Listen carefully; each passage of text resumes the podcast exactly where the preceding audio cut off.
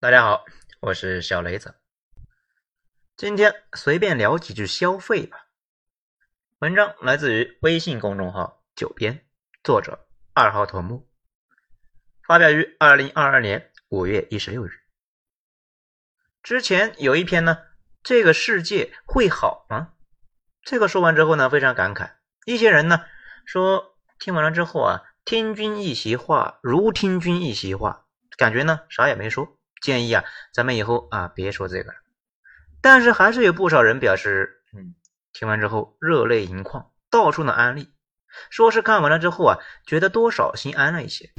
可见呢，大部分人还是认同的。咱们一开始呢很纳闷，咱们之前也说过口碑分化很大的章节，但是从来没有像这一章一样。后来啊，咱慢慢的反应过来，其实这就是典型的悲喜并不相通。现在呢，让很多人彻夜难眠的问题，可能呢，另一部分人根本就没有想过。最后的结果呢，可不就是一部分人很感动，另外一部分人呢，觉得我说了等于没说。此外呢，还发现一个大问题：中国现在开始出现那种信息以太越来越缺失的问题。那这又是个什么玩意儿呢？以太说的就是以前呢，大家觉得光和声音一样。传播的过程是依赖介质的，但是后来发现呢，这种介质并不存在。同样的，交流它也是需要介质的，尽管这种介质在物理意义上并不存在。比如，你和一个大清穿越过来的人，那根本就没法聊；一个呢端着铁饭碗的人和另外一个个体户也没法聊。再或者呢，一个天天关心 Steam 会不会被封的人，可能呢跟大部分人也没法聊。因为啊，太多人他根本就不知道什么是 Steam，也就是说呢，两伙人想聊某件事情，需要共同的一个知识和一些经验储备，不然呢就是鸡同鸭讲。背景的不同造成了观念割裂呢非常严重。更关键的是啊，一些基本的共识也遭到了质疑。各种圈子呢之间互相是越来越理解不了彼此的担忧。今天呢说这一篇，主要呢还是看到了一个新闻。是这么说的：四月份人民币贷款增加六千四百五十四亿元，同比少增八千二百三十一亿元；住户贷款减少二千一百七十亿元，同比少增七千四百五十三亿元。其中呢，住房贷款减少六百零五亿元，同比少增四零二二亿元。不含住房贷款的消费贷款减少一千零四十四亿元，同比少增一千八百六十一亿元；经营贷款减少五百二十一亿元，同比呢少增一千五百六十九亿元。用一句话来讲呢，那就是老百姓不消费、不买房，商家也不扩大经营了。网上到处在讨论，其实呢，这些事情的原因呢，不是明摆着的吗？比如咱们之前呢很讨厌一个人，给我的感觉呢就是又有钱又肤浅，非常招人烦。可是啊，他又觉得跟我聊得特别来啊，经常来来找我。直到前段时间欠他钱最多的公司倒闭了，他连带呢也开不下去了，恢复了十年前的原形，才不那么讨厌了。干过公司的都知道，往往是有一堆人欠你的钱，你呢也欠一堆人的钱。最危险的事情呢有两个。一个是欠你钱的人倒了，另外一件事情呢，就是你的现金流断了。现在呢，他倒霉的是两件事情都碰上了。先是欠他钱的人现金流断了，然后倒了，他的现金流也断了，经营不下去。上百人的工作室解散，办公地点清退，之前攒了几套房子和两辆豪车，这段时间呢也耗进去了，整个人也基本垮了。他跟我说啊。现在呢，已经是大概回到十年前了，有一点最后的家底，饿不死，但是呢，也没有余粮，以后再也没有办法像以前那样啊，不在意别人的看法了，得重新做人。更关键的是呢，自己已经没有了心境，再也没有办法像当初创业的时候一样，一整年吃住都在公司，也没有办法呢，每天熬夜到深夜，第二天还能够精神饱满，再忙一整天。不过呢。他现在压力最大的事情就是总觉得自己呢，以前的员工都在骂自己，每一次看到新闻里面说房子断供的事情，心里就特难受，担心当初呢跟着自己的那些人失业之后找不到工作，也落到那一步田地了。这个时候就得安慰自己没做错啥，市场环境不好，自己呢也遭受了重大的打击，从一个财务自由的小资产阶级呢又变回了当初了。十年奋斗，终究也只是一场梦，没办法的事啊，不能够怪自己。可是呢，依旧难受，每天得喝一点才能够勉强入睡。好酒他也喝不起了呀。那说是呢，想念茅台的好，那喝了第二天呢不头疼。他跟我说啊，他现在唯一庆幸的是，之前公司撑不住的时候，他有两个选择，手里面还有一些家底啊，可以去贷款，因为国家是给他们这种小公司政策的，可以呢抵押房产贷款维持一段时间。他当时呢，果断就选择了止损。后来看来啊，这实在是太明智了。就算有贷款，也撑不了多久。到时候呢，反而把最后的家底也折进去了。不但如此，员工们的遣散费也出不起。而跟他平时一起吃喝的那些人，在企业进入逆境的时候，有的坚持了狼性原则，死扛到底，然后从财务自由变成老赖了。其实想想就知道，他这些员工们呢。接下来在很长的时间里面啊，都是人心惶惶。现在市场上到处都是新失业的人，还有上千万人即将进入职场的，大家的心态那可想而知。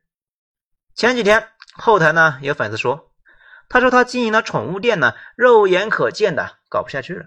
其实呢，他们城市防疫呢搞得已经很人性化了，大家整体呢生活受影响不大。但是啊，到了今年，他的店里面最赚钱的几项业务呢？猫粮、狗粮、洗澡、给宠物看病，全崩了。他能够理解小区里面的人呢，不给猫和狗买粮食，让他们吃剩饭；也能够理解呢，懒得到店里面来了，自己呢在家里面摁着给猫和狗洗个澡。可是理解不了为什么不看病了呢？这也太草菅狗命了吧！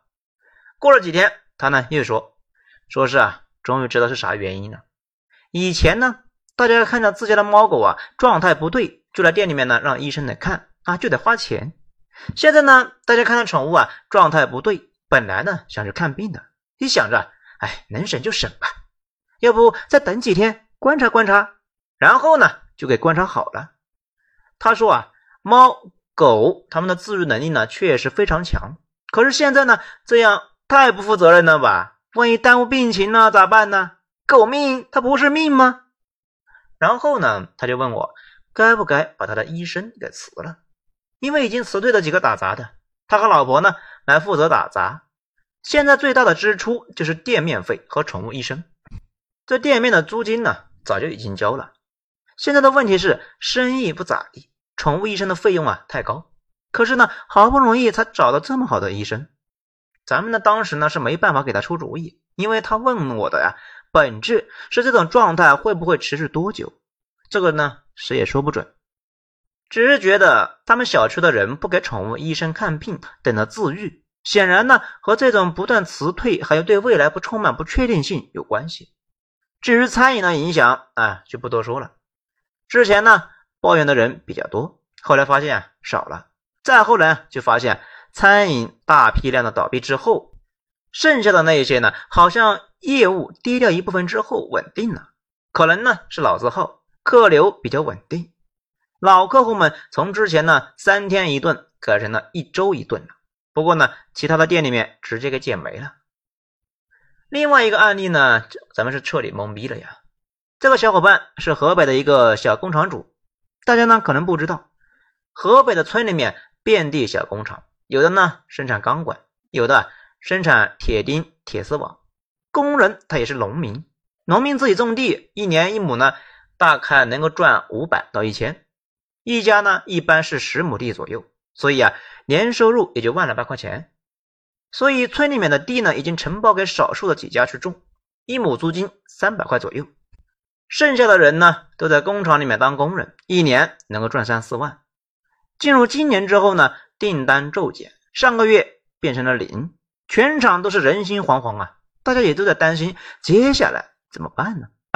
这具体是啥原因导致订单没了？他们也不知道。反正呢，他们订货的那些老板现在库存还没有出尽，他们也担心呢自己的库存卖不掉，那自然不会再订货，整个环路流动呢好像就都变慢了。而另外一家传媒公司呢，咱们之前啊做视频的也咨询过他们家，他们家的视频呢太贵了，大家可能不知道，一个视频的成本大概是三四千，好一点的呢，广告级别的啊这种视频大概要两万多一个，那真的是嗯。打扰了啊，一般人不配。这两天那个领导呢，已经基本上是崩了，因为今年他们的老客户已经放弃了六幺八的宣传大促，那自然呢也就找不到他们的视频。其他老客户呢，也都悄悄的减开支，干脆就放弃了定金，反正呢不做了。他现在说啊，自己是欲哭无泪，解散了杭州的工作室，清退了拍摄设备，剩下的呢。租了六个商务座啊，准备拉回成都啊，再等等看。很明显，大家呢现在已经陷入了这么一个圈所有人都有点懵逼啊，包括我自己。身边总是有人倒闭的、失业的，谁都不知道未来往哪走，谁呢也不知道到底什么时候是个底呀。看着心慌，可是呢又不知道该怎么办。现在呢，我和周围的人聊天，基本上都是负面消息。时间长了，整个人那都要抑郁了。讲到这里呢，可能就有人就会问了：，诶，那你是不是有什么意见和建议呢？嗯，没有，真没有。这两天呢，几乎所有的学者智库都在献计献策，咱们呢就不多说了。其实啊，大家都应该已经看出来了，萧条导致进一步的萧条，缺乏信心导致呢现实自我实现。现在整体处于一种残酷的消耗战，只能够是寄希望于国家尽快出台政策，然后呢，让大家慢慢的恢复信心吧。好，就到这里吧。今天喜欢的话，请大家点一个五星评价，谢谢。我是小雷子，精彩咱们下章见。